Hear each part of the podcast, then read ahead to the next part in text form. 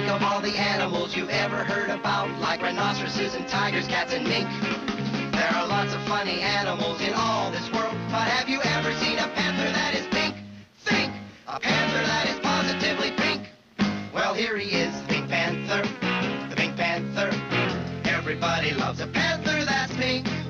He really is a groovy cat, and he's a gentleman, a scholar, he's a acrobat. He's in the pink, the Pink Panther, the rink-eating plain as you know.